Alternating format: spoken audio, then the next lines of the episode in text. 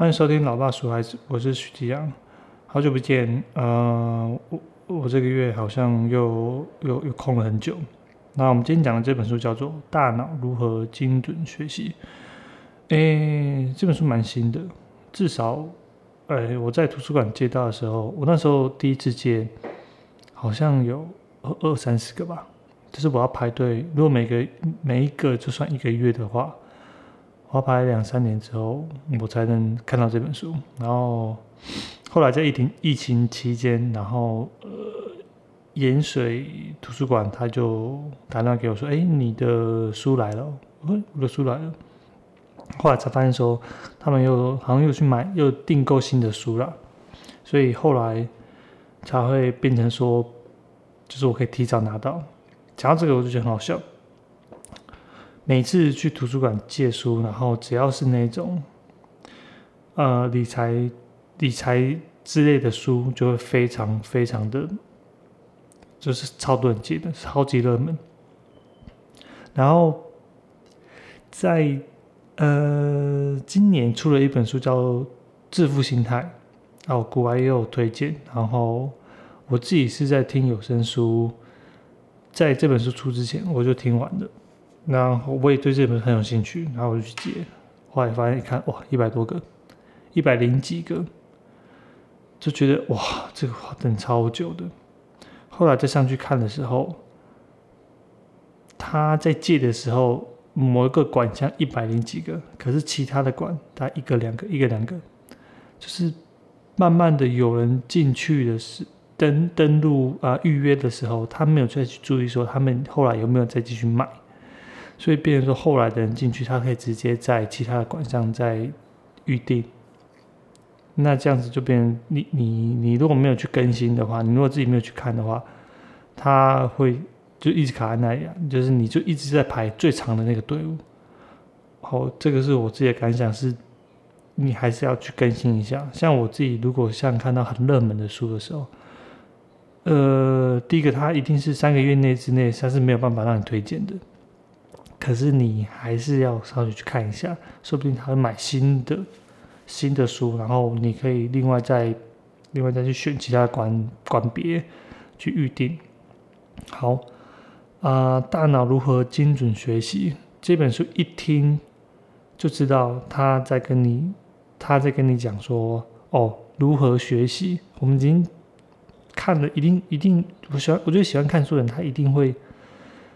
一一定会对这种书蛮有兴趣，就是你如何学习，你如何读书，你如何怎么样怎么样，这种很类似、很工具书的、很工具书的书名，一定会很吸引你。但是其实每次看完都会，都会让自己，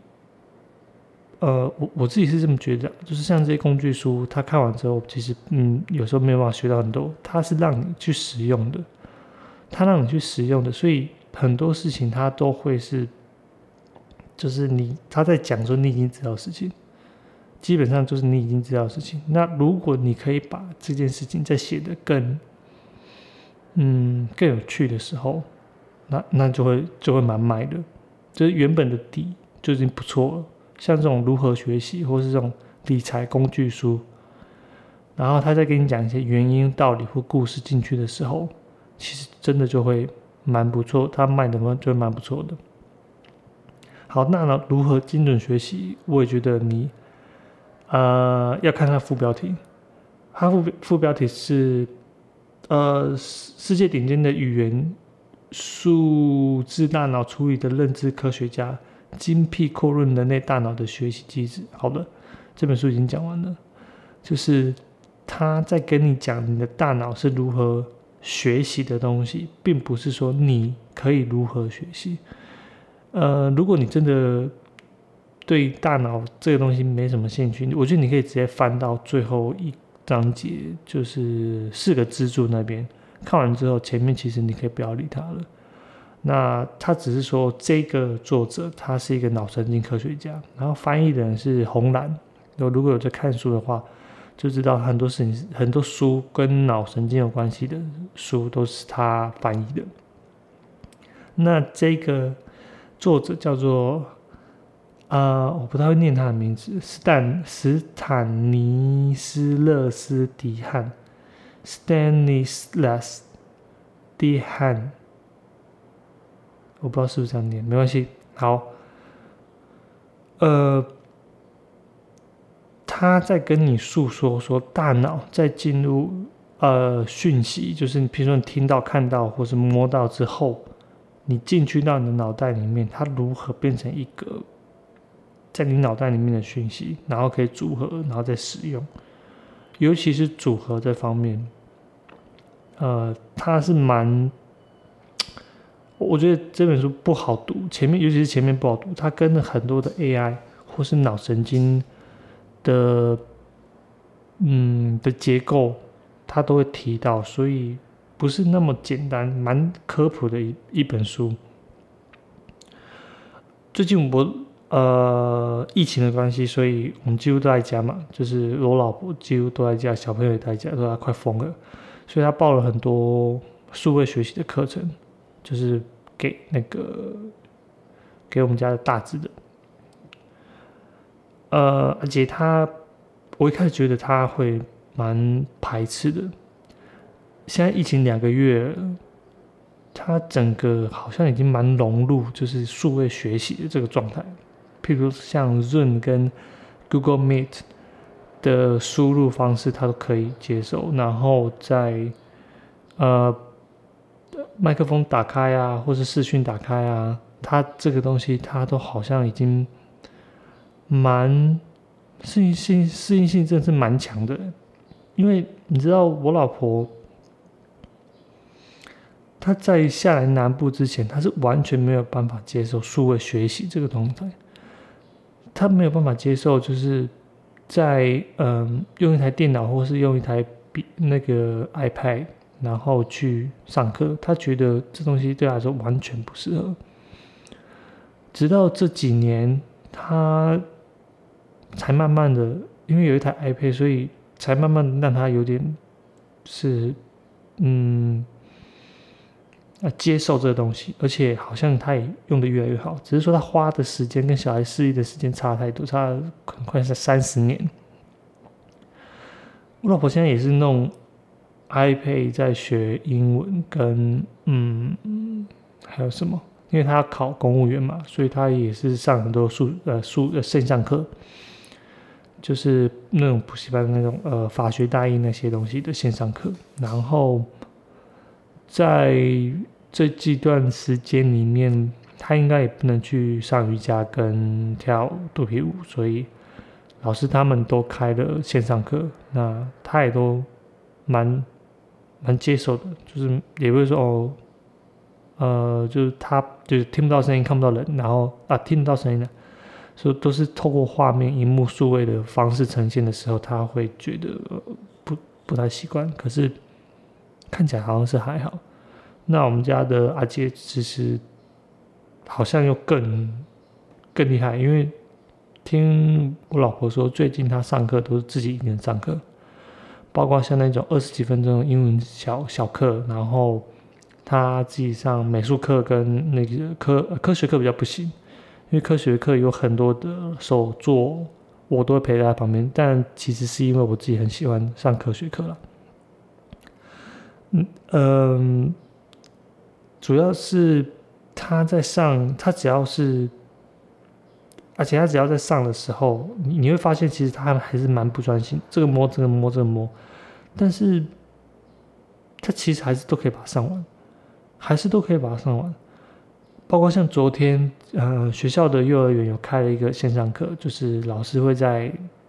啊电脑前面，然后会。跟他们讲一些，就是譬如说 b u r b l e m u r p h 或者讲一些故事，就是把学校一些教法带到书柜上面去。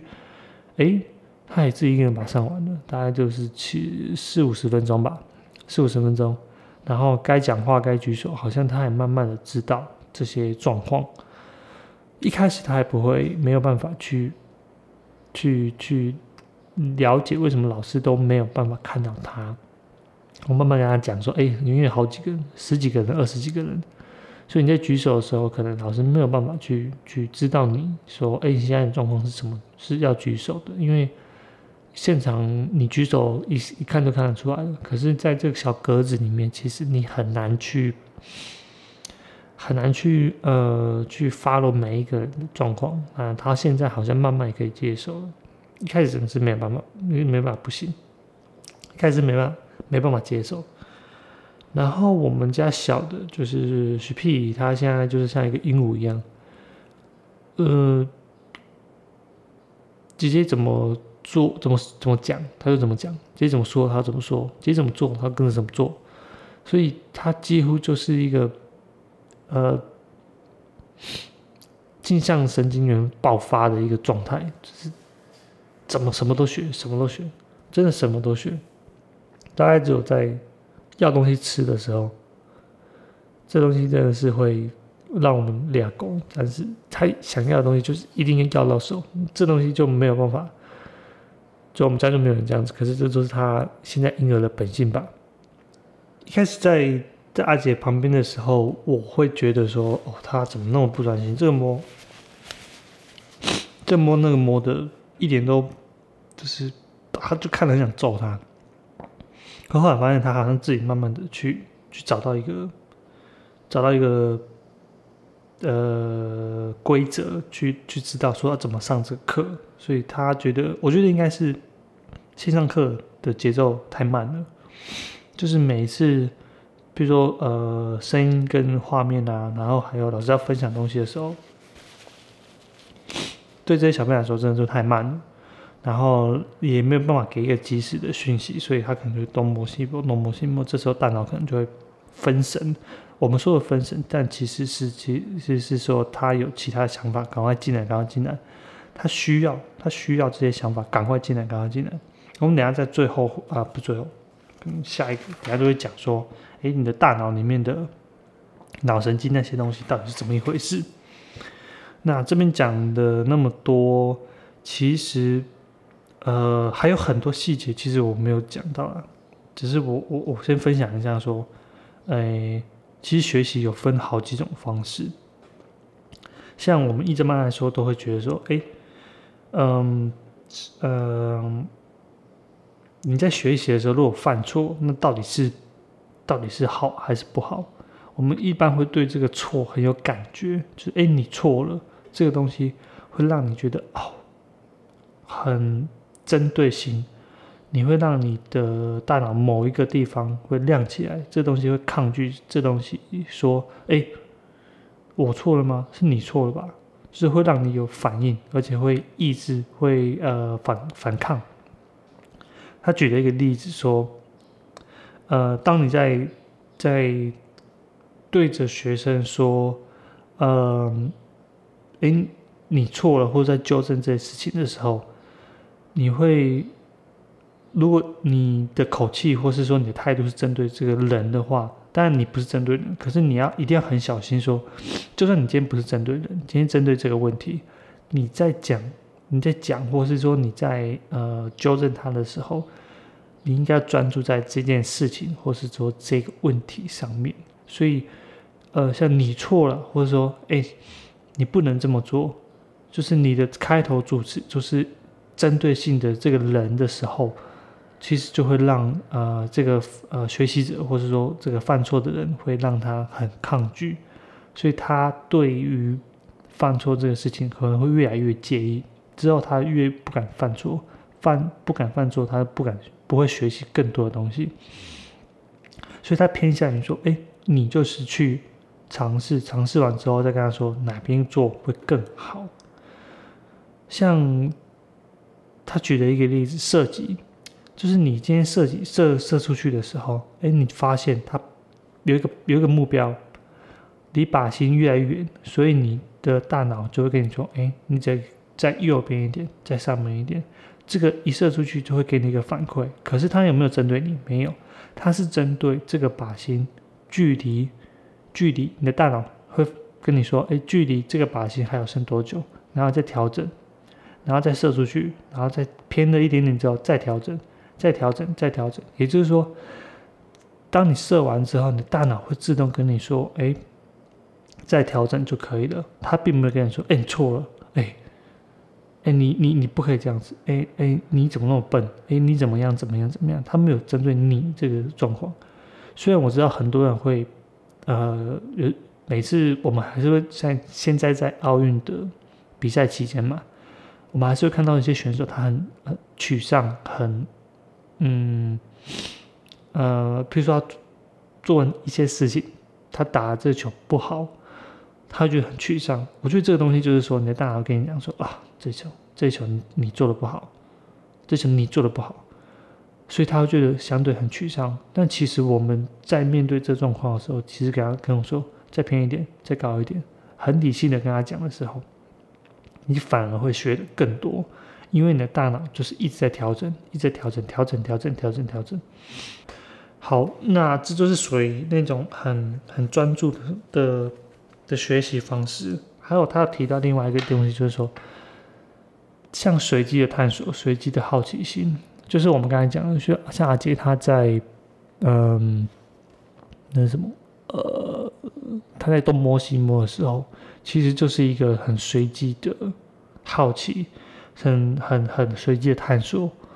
他他其实不知道他在干嘛，但是他的大脑会一直。跟他输出一个讯息，说：“哎，这个东西蛮玩的。哎，这个东西摸一下。哎，这个东西，这东西，这东西，这东西，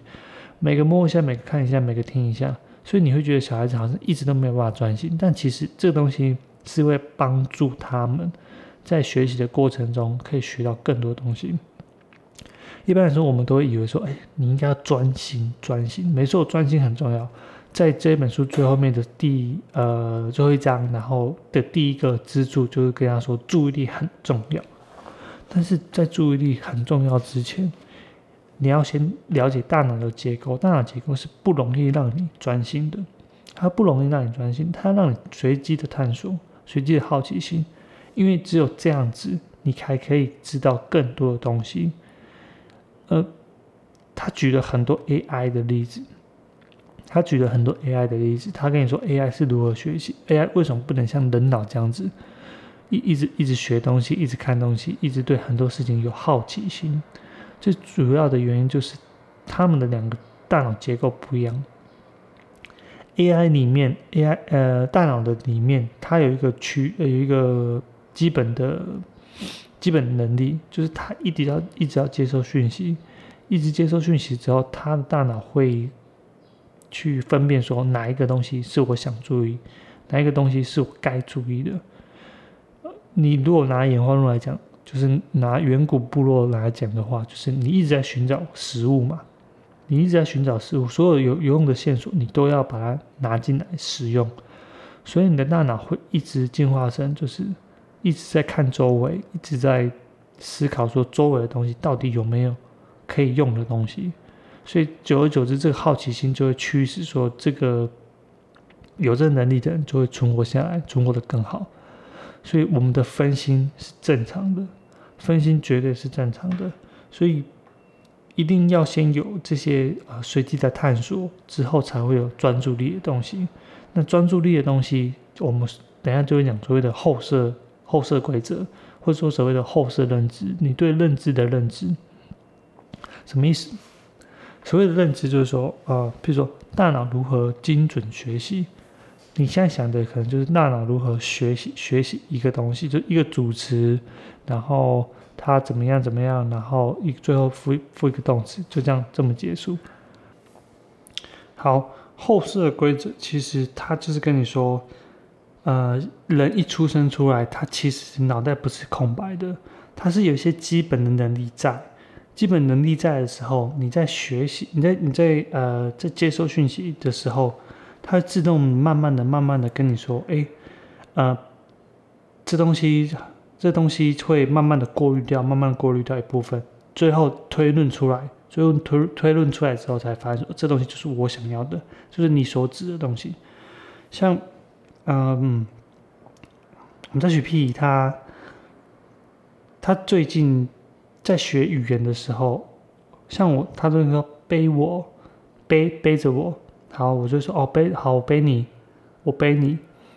他你跟我这东西，他已经可以分得清楚，可是我没有仔细的教过他，我没有仔细的教过他，因为我记得在阿杰小时候的时候，这个你我有时候会分不清楚，可是许皮他就分得很清楚，他分得很清楚，他知道你就是你，我就是我，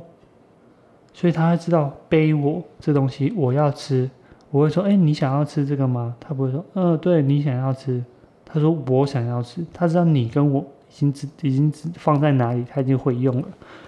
可是我我我们其实都没有仔细的教过他。这东西基本上就是他在呃，你你不能说他呃完全不是没学没学过的，不是，他是有学过，只是在这个底层更高层次的逻辑或是推论上面，他们其实就是呃有一个基本能力在，只是一直在使用，一直在使用，然后他就会呃，比如说过滤掉一部分之后，然后再学到这个东西。举个例子，像球这个东西。如果我指着这个球跟他说这是球球，这是球球，他这一次第一次他就会知道说，哎，这个圆形的应该是球球。可是他知他有办法确定，没有办法确定。等到下一次再说，哎，那个球在那边，所以他在这一层的时候，再过滤掉大部分的人，大部分的东西，在下一个场景的时候，哎，球跑过来了，哦，他大概就知道，哦，原来这个圆形会滚的东西叫做球，会滚的东西叫做球。所以他在自己的脑袋里面会一直问自己这个问题：，是这个吗？嗯，应该是。然后下一次是这个吗？对，是应该是。然后三四次之后，他这个推论结果出现，他就会学到这个东西叫做球球。然后呃，接下来我们还要谈论一下叫做共享注意。共享注意其实，共享注意就是我们刚才指的，小孩子会看着你的大人。看着你的大人，然后你手指的或是你眼睛看的地方的时候，他会跟着你去学到这个东西，他会跟着你去学到这个东西。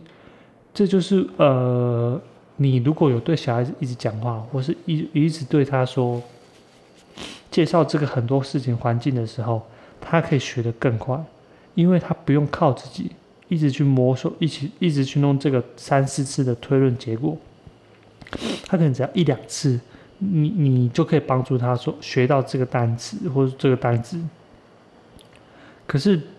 呃，如果你眼睛都没有看他，或者说你他都没有办法知道你到底在注意什么，比如说你一直看着手机，他不知道你到底在注意什么的时候，他会呃没有办法从你身上学到更多东西。这就是为什么我们在。跟小孩子互动，或者跟小孩子在讲话的时候，我们最好都是眼睛看着他们，然后他会顺着我们眼睛去看到更多世界里面的东西。这东西对小孩子绝对是一个很好很好的学习方式。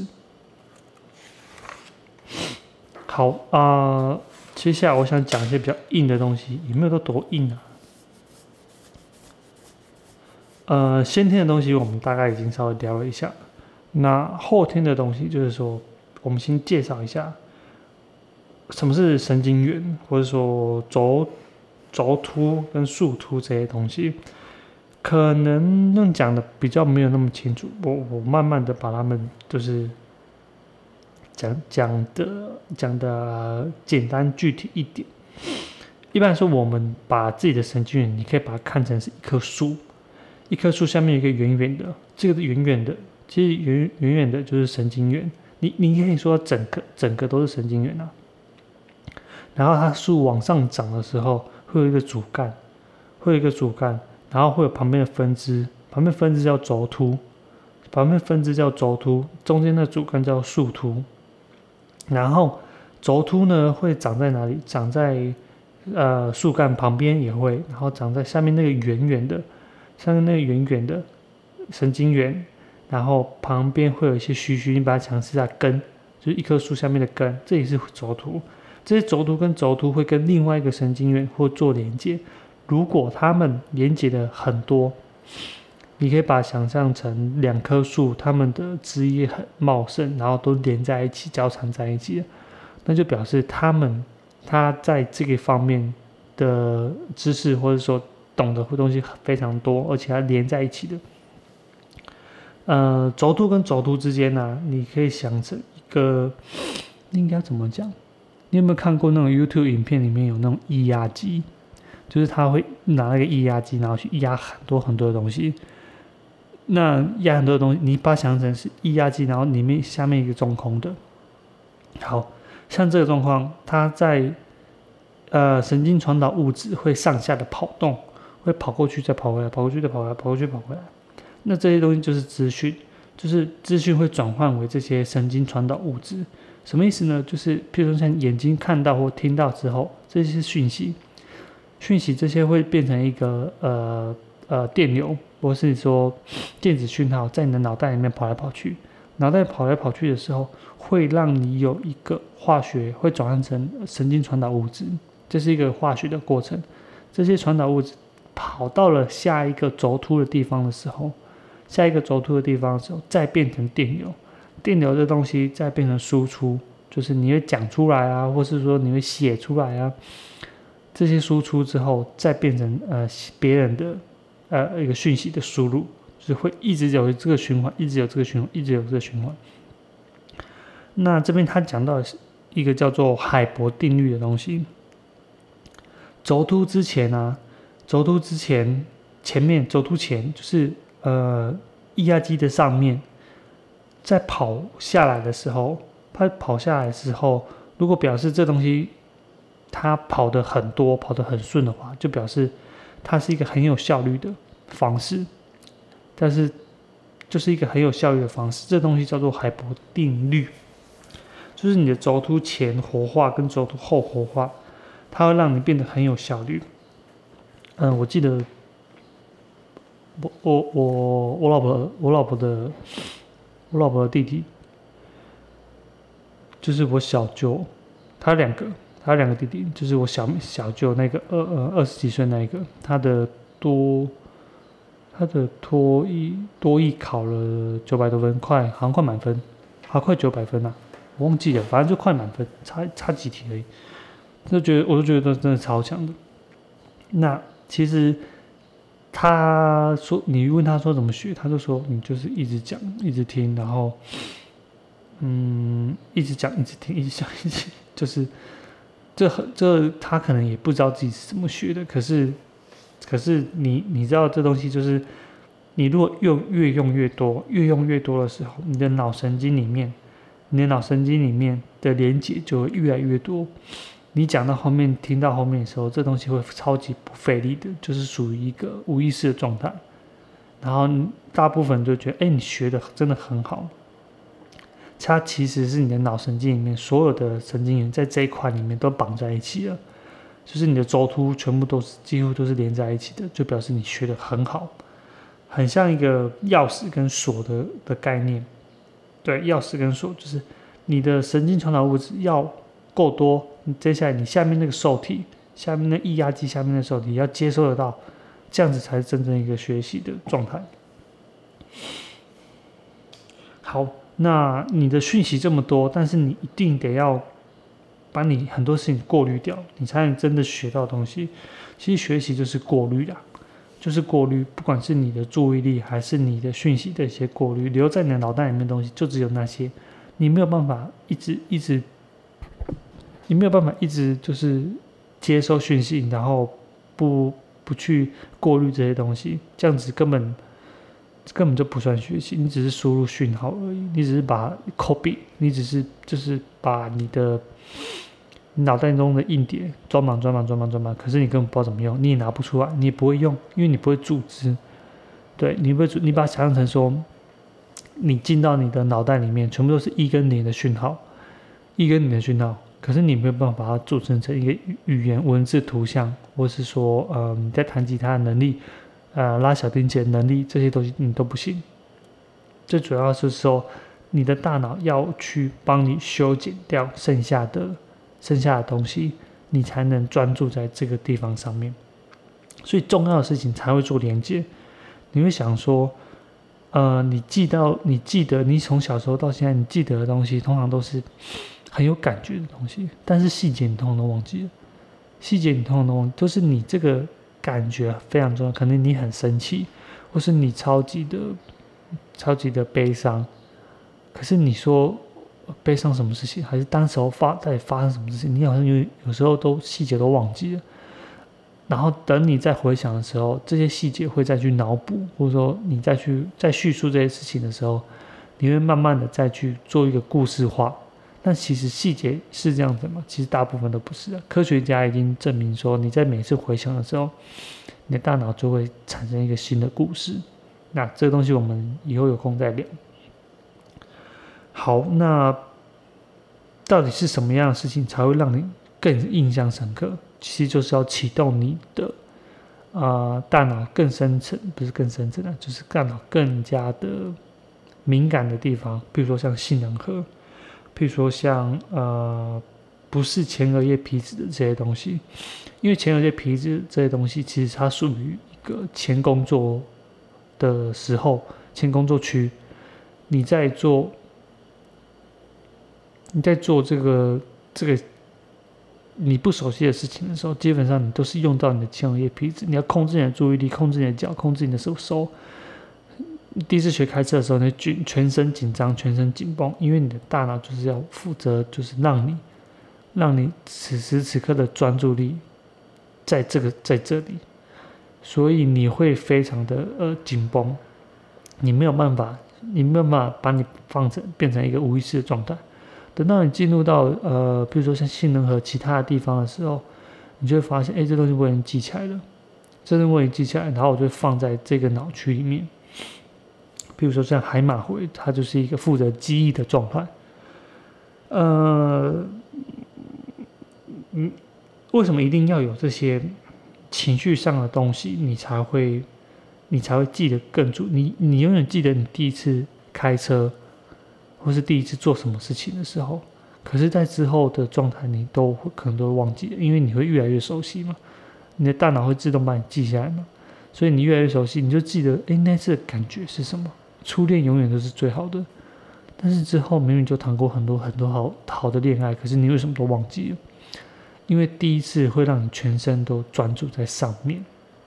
那他会靠着你的杏仁核或者海马回，呃，去帮你记记下来这个东西，让你学到一些东西。哎，其实我我我挑这本书，其实这不在我的。的那个什么计划之内啊，就是像这一系列，这系列我都会讲一些相信的事情。你你看，我们上前两本书都会讲一些跟相信有关系的东西。那其实这本书这一这个系列的最后一本书，应该就应该是说那本人为什么不相信科学？我可能会放在下下一个下一个节目来讲。那为什么会这本书？其实就是因为它刚好轮到我了。如我如果如果不讲的话，其实呃，他两个礼拜之后到期，然后我就要还回去的。所以我就想说，好好吧，那就呃先来讲一下这一本，然后赶快看完，赶快还给人家，让人家去看。呃，所以他其实跟他其实跟我们在所谓的相信科学这边，其实都没有任何的。我觉得关系不大，关系不大。但是我在看的时候，我在看到这个章节的时候，我我突然想到有一个想法。好，以下都是我想法，就是我认为讯息它一定都会找到通道，就是你这些讯息进入到你的脑袋里面的时候，它必须要找到一个通道，它去这个这个神经元或者说这个神经传导物质，它必须要跑出一个回路来。它为什么一定要跑出回路来？我我不不不确定。我不呃我不确定，但是呃，他如果说一定要跑出一个回路来的时候，会变成说，哎，当有事情发生的时候，我们都会群群呃倾向于去找到一个目标或找到一个呃解释的状态，就是我们之前讲的这些事情嘛。事情发生的时候，你的脑区全可能都会打开，可是它会开始竞争。竞争意的意思是说，你是用哪一个脑区在思考这个状态的？譬如说，如果前额叶被点亮起来了，表示说你用恐惧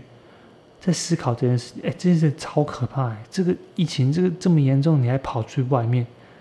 可是你可以反过来，如果是用前额叶在想这些事情的时候，你就会发现说，哎，我没有可怕的问题，我只是觉得说这这东西几率很小。他要把几率或统计这个概念放到这个思考的逻辑里面去，所以它只能只是你的脑区在互相的竞争，竞争这个神经传导物质，然后谁赢了，就是你做出那个行为，比如说你觉得很害怕这个行为，然后就表示你的性能和可能就赢了，就战胜你的你的理性。可如果你用前额叶去思考，或是说前额赢了这这个状态的话，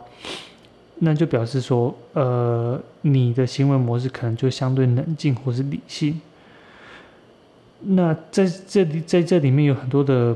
的神经的的神经传导物质，譬如说你的多巴胺或血清素，或者说你是一些讯息，呃，语言或文字，这些多巴胺会让你感受到一些东西，或者你觉得很开心很好，或者像血清素这些东西会让你冷静下来，嗯。绝对是跟每一个人的状态是不一样，所以这就是为什么说某一些人，嗯，每呃有一些人在面对某些状况的时候，他所出来的反应真的都是不一样的，基本上就跟他大脑里面的脑区在竞争是很像的。我们之前是不是讲过啊？你的大脑里面其实就是很多个很多个正体在互相的竞争，他们会想办法说服你。想办法说服你，让你呃接受他们的提议，然后去做他们想要给你做的事情。最后，你的呃的发言人再找一个理由，你的发言人再找出一个理由来诉说合理化自己的行为模式。所以，你其实，在某些方面，你根本没办法控制你自己。如果今天一个从小到大他的性能和呃被放大，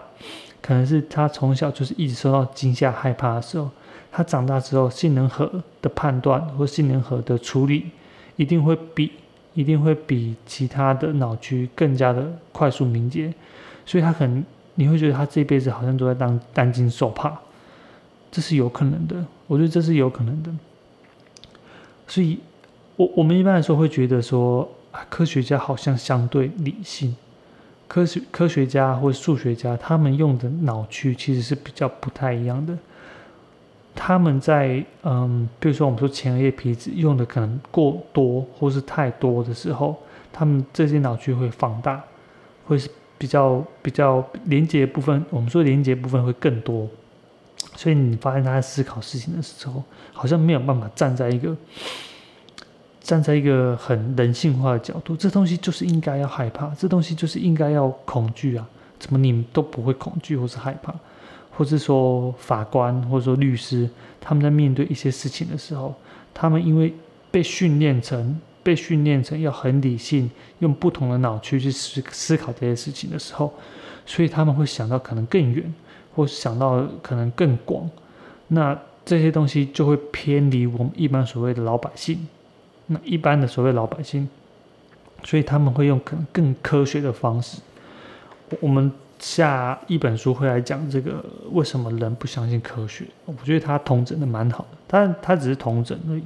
因为很多的东西其实我们大家都已经知道了。那我我那嗯，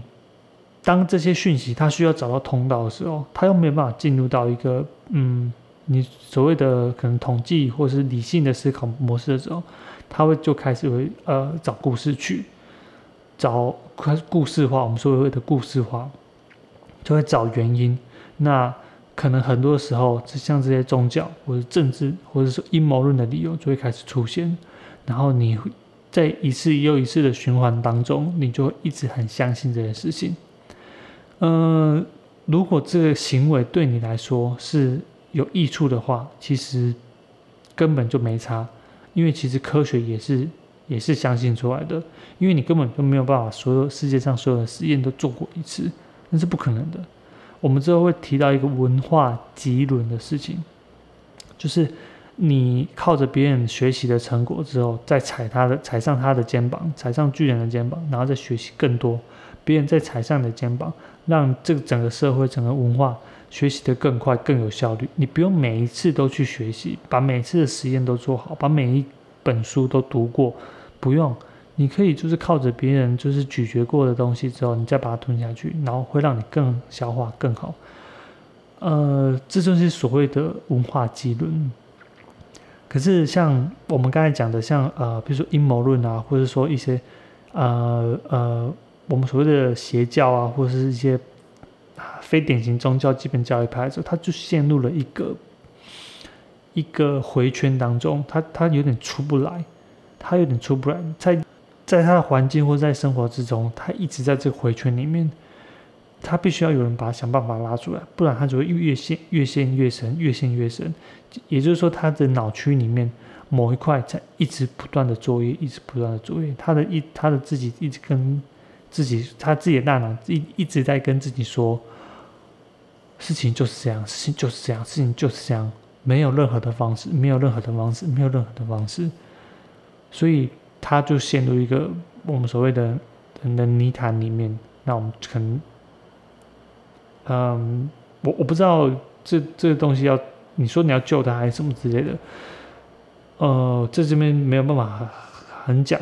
讲的很清楚，因为这个需要具体的一些事项。可是我们可以知道说，诶，如果是这样子，我们刚刚想，我们刚才推论的，就是说，呃，我们刚才推论像这些讯号讯息，他们需要找到一个出路，找到一个通道的时候，我们可以用这个方式来解释。嗯，从刚刚到现在，基基本上都是我推论，这些也都是一个故事化的状态。就是我在接收，我在接收上面前面这一篇树突、轴突或是神经元的状态、神经传导物质的时候，我用一个更故事化的方式把这东西记住了。但是我要知道，我要说，我要说服自己，或者说我要跟自己讲说，这东西不完全是对的。但是用这样子因果关系。它可以让我们学到更多东西，或是它可以让我们记住这个东西。所以我刚才讲，其实有一点像故事化，或是有点像推论。但很多推论其实都是我们把它想象出来的东西，好吧？那今天就讲到这里，呃，剩下的东西我们下下一章再讲。好，拜拜。